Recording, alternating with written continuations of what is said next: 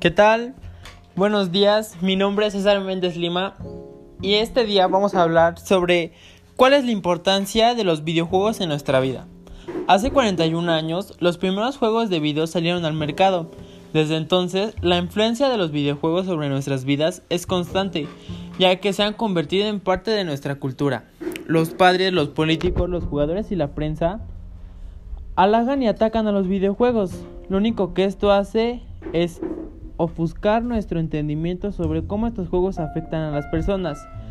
Los videojuegos nos ayudan a aprender, aseguran algunos científicos, mientras que otros aseguran que estos juegos no nos vuelven más agresivos y antisociales. Entonces, ¿cuál es la pregunta sobre este tema?